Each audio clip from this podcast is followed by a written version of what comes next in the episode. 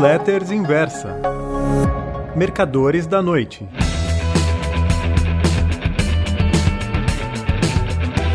Oi, meus amigos. O título da Newsletters Os Mercadores da Noite de hoje é Leitura Obrigatória. Se você quer tirar o máximo proveito do mercado financeiro, sugiro que jamais pare de estudar. Aliás, o economista, embaixador e ministro Roberto Campos, pai do liberalismo brasileiro, costumava dizer: quando uma pessoa perde o gosto pelos estudos, é porque chegou a hora de morrer. Antes de mais nada, caro amigo leitor, não opere de orelhada. Você vai perder dinheiro à toa. Faça o máximo de cursos possíveis, assine publicações sobre bolsas, fundos e futuros, frequente aulas disponibilizadas pela internet, participe de áudios e, se for possível, assista palestras presenciais. Para todos os gostos e orçamentos, a Inversa dispõe desses produtos. Só que minha crônica de hoje é para falar de algo mais abrangente, de livros imprescindíveis para que você tenha uma vasta cultura geral, cultura essa que irá lhe dar uma grande vantagem na hora do pega para capar. Vou citar algumas obras que foram essenciais em minha formação de trader, escritor, palestrante e analista. Passemos às indicações. A Grande Guerra pela Civilização, a Conquista do Oriente Médio Robert Fisk, editora Planeta, 2007, 1493 páginas. Foi o melhor livro que li em minha vida. Mudou minha maneira de ser e de pensar. Fisk, um dos mais bem-sucedidos correspondentes de guerra de todos os tempos, traça um panorama completo da região Desde o nascimento do profeta Maomé, em 571 anos, 571 depois de Cristo, a fundação do Estado de Israel em 1948 até os dias de hoje. O autor, que tinha contatos pessoais com pessoas tão díspares quanto Osama Bin Laden, George W. Bush, Ariel Sharon, Henry Fad, da Arábia Saudita, Tony Blair, Bill Clinton, Ayatollah Khomeini, Shahreza Pahlavi, Saddam Hussein, Vladimir Putin não alivia a barra de ninguém. Quem ler a Grande Guerra será uma pessoa diferenciada.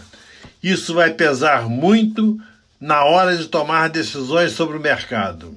O petróleo, uma história de ganância, dinheiro e poder. Daniel Yergin, editorial escrita 1992, 932 páginas.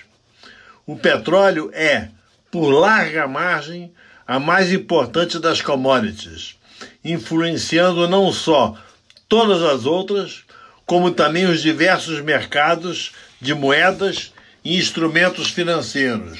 Yergin, um dos maiores especialistas no assunto, narra toda a história do ouro negro, passando pela descoberta em 1854 no regato da Pensilvânia, curiosamente chamado de Oil Creek, de um óleo viscoso e combustível que mudaria o destino da humanidade. O livro explica a importância do petróleo nas duas guerras mundiais, narra a crise de Suez em 1956, a Guerra dos Seis Dias em 1967 do Yom Kippur em outubro de 1973, que deu origem ao primeiro choque do petróleo, a Revolução Islâmica Iraniana, 1979, segundo choque, e a Guerra do Golfo, fora a chamada Guerra de Preços, quando George H. W. Bush,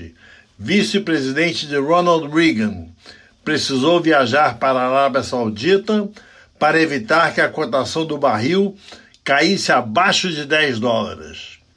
O petróleo tornou-se a bíblia do assunto. Foi inclusive adaptada para o cinema e a televisão com o título de, The Prize, The Epic Quest for Oil, Money and Power, com oito capítulos. Eles estão também disponíveis em quatro DVDs. A Lanterna na Popa, Memórias.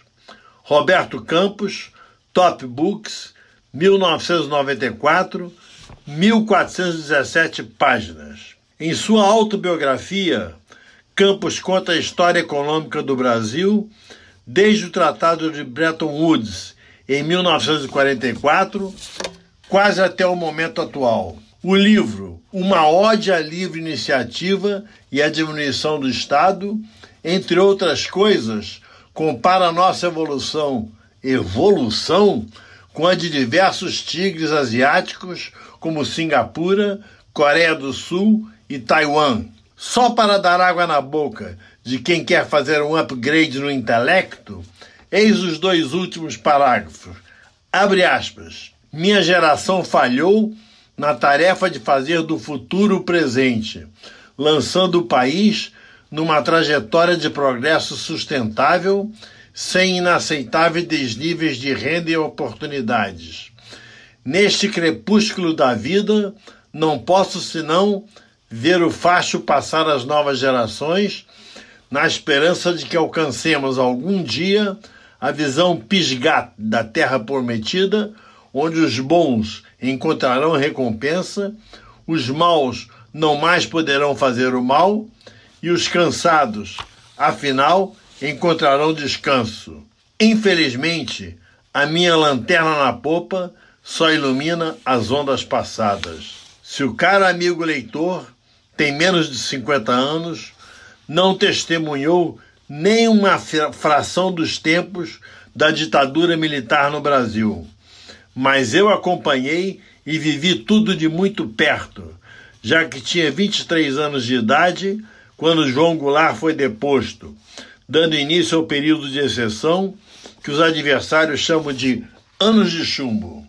Foi, por qualquer prisma que se o analise, uma época de ausência de democracia. Economicamente, teve méritos e deméritos. O certo é que influencia os tempos que a sucederam. Para se entender melhor aqueles 21 anos, nos quais os presidentes da República eram escolhidos nos quartéis e impostos ao Congresso, nada melhor do que ler os cinco volumes de Hélio Gaspari: A Ditadura Envergonhada, A Ditadura Escancarada, A Ditadura Derrotada, A, a Ditadura Encurralada e A Ditadura Acabada. Os quatro primeiros foram publicados pela Companhia das Letras, o quinto e último pela Intrínseca. Totalizam 2.434 páginas. É possível deduzir, pelo menos essa é a minha opinião, que Castelo Branco quis impedir uma república sindicalista, talvez comunista. Costa e Silva acolheu a ditadura através do AI-5. Médici presidiu um período de grande prosperidade, mas ignorou solenemente a primeira crise do petróleo, deixando-a para seu sucessor, Ernesto Geisel, o mais estatizante de todos os presidentes brasileiros. João Figueiredo não teve outro remédio a não ser o de devolver o poder aos civis. Todos os cinco presidentes militares tiveram grande influência no que acontece hoje, principalmente no inchaço do Estado. Do Estado. Lula só inchou seus companheiros e nas trágicas consequências que disso resultam. Para encerrar a lista desta crônica, sugiro a leitura de uma breve história da euforia financeira de John Kenneth Galbraith, pioneira, 1992, 80 páginas, tão divertidas como instrutivas.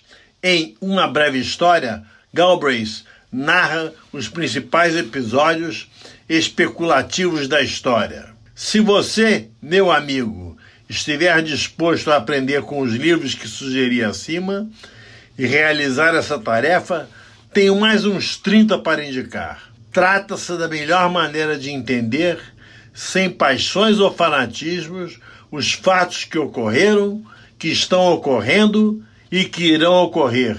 Muito obrigado.